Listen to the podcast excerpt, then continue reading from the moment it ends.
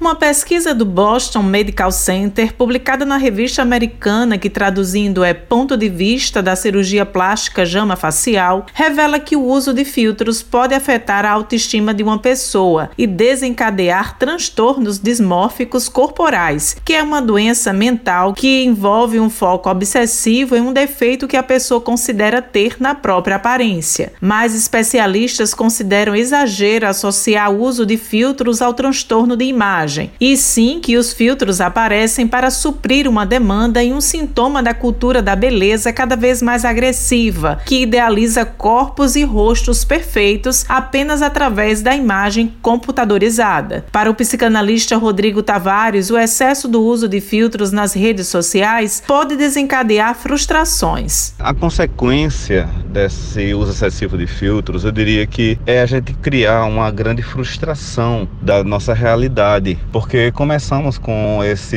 ideal de beleza, ideal de aparência, que está apenas ali, né, nas redes sociais, que está apenas ali através do artifício do computador, da tecnologia. E quando a gente se depara com a realidade, não é assim, e vai começando a criar frustração, porque você cria o desejo de ser daquele jeito, e que é muito irreal. Então isso começa a deteriorar com a sua autopercepção, você já não se vê bem se não for daquela maneira. Isso vai mexendo na sua autoestima, na sua consideração por si. É, a gente começa a não aceitar mais a realidade como ela é e começa a criar uma grande frustração. Ele também aponta alertas que podem ajudar a descobrir e se desvincular da necessidade de apresentar uma imagem irreal. Quando a gente tem esse discernimento do que é real e do que é fantasioso, quando a gente também tem a noção do que nós estamos querendo ao fundo mostrar ou consumir, começamos a perceber a nossa necessidade ou não desse uso excessivo e aprendemos a partir dessa maneira também a combater essa nossa necessidade, esse nosso ego. O fotógrafo Júlio Marinho falou sobre a beleza natural que os profissionais da área buscam nos seus registros e ainda sugeriu que nas redes sociais as pessoas prefiram filtros que tenham elementos. Eu acredito que a busca de todo mundo é deixar a foto mais bonita, né?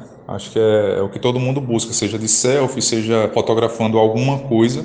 As pessoas querem deixar as fotos mais bonitas. Quando a gente fala de filtros de pele, eu acredito que ele, na grande maioria das vezes, esse filtro ele vai deixar tudo muito artificial. Essa não é a intenção ali da foto, né? A intenção é que a coisa fique o mais próximo da realidade possível. Então eu busco e a dica que eu deixo é buscar filtros que tenham elementos, sejam eles com letras, sejam eles com aqueles ruidinhos ali na foto, eu acho bem legal. E tem alguns filtros também que são novos aí, são os filtros de prisma, que dá um efeito muito bonito na foto e no vídeo também. Josi Simão para a Rádio Tabajara, uma emissora da EPC, empresa paraibana de comunicação.